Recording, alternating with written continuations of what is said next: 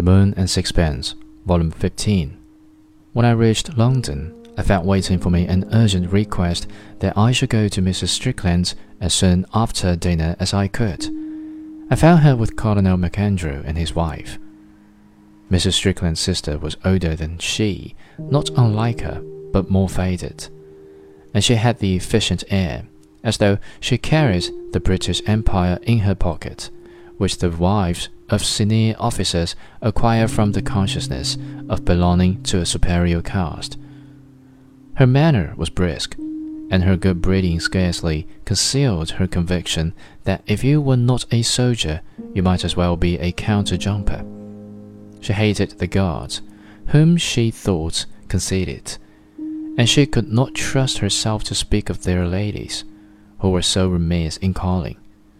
Her gown was dowdy and expensive. Mrs. Strickland was plainly nervous. Well, tell us your news, she said. I saw your husband. I'm afraid he's quite made up his mind not to return. I paused a little. He wants to paint. What do you mean? cried Mrs. Strickland, with the utmost astonishment. Did you never know that he was keen on that sort of thing? He must be as mad as a hatter, exclaimed the colonel. Mrs. Strickland frowned a little. She was searching among her recollections. I remember before we were married, he used to potter about with a paint box, but you never saw such daubs. We used to chaff him. He had absolutely no gift for anything like that. Of course, it's only an excuse, said Mrs. MacAndrew. Mrs. Strickland pondered deeply for some time. It was quite clear that she could not make head or tail of my announcement. She had put some order into the drawing room by now, her housewifely instincts having got the better of her dismay, and it no longer bore that deserted look like a furnished house long to let, which I had noticed on my first visit after the catastrophe.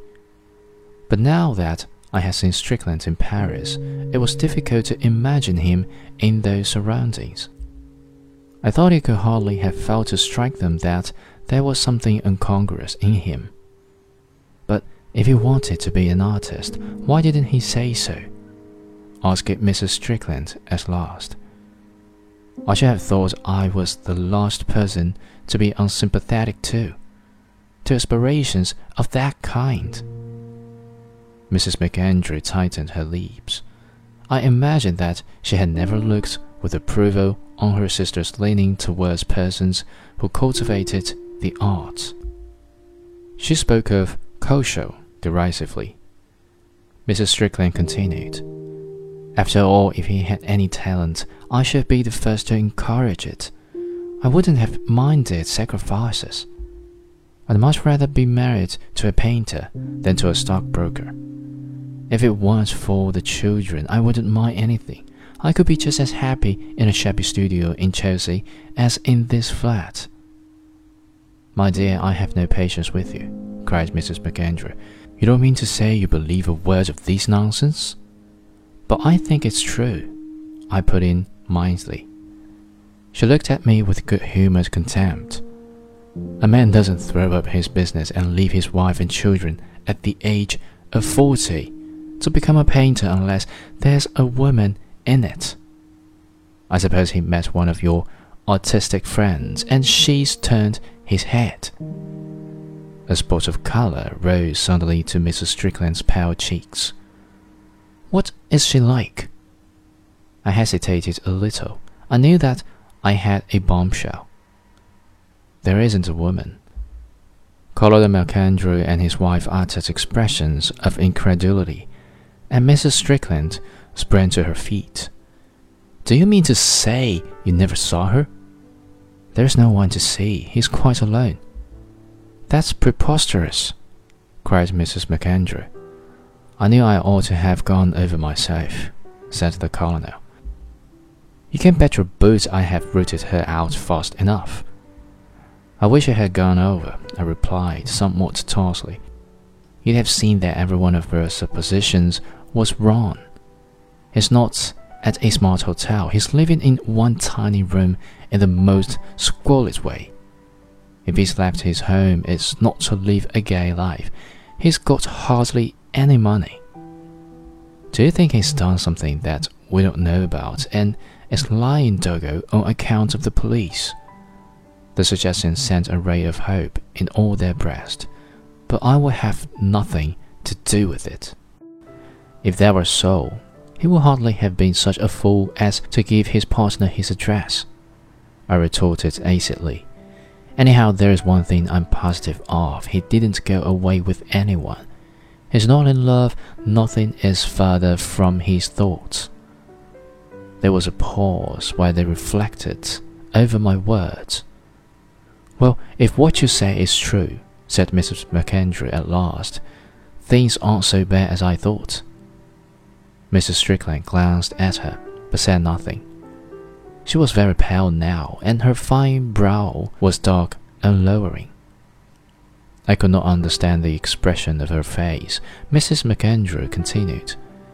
If it's just a whim, he'll get over it.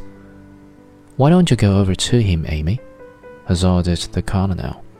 There's no reason why you shouldn't live with him in Paris for a year. We'll look after the children. I dare say he got stale. Sooner or later, he'll be quite ready to come back to London, and no great harm will have been done.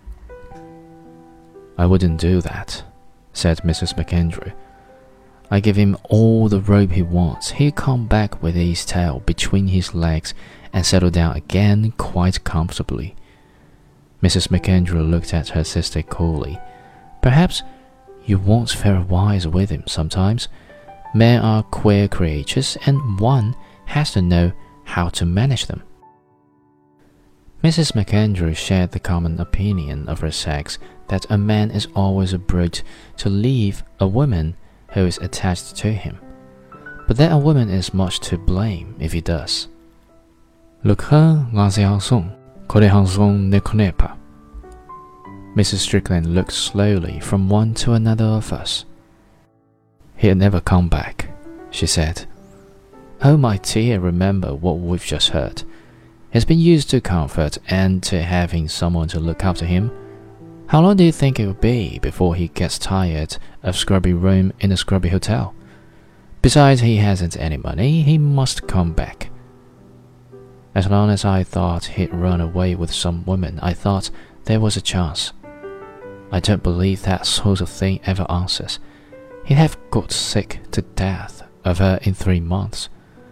But if he hasn't come because he's in love, then it's finished.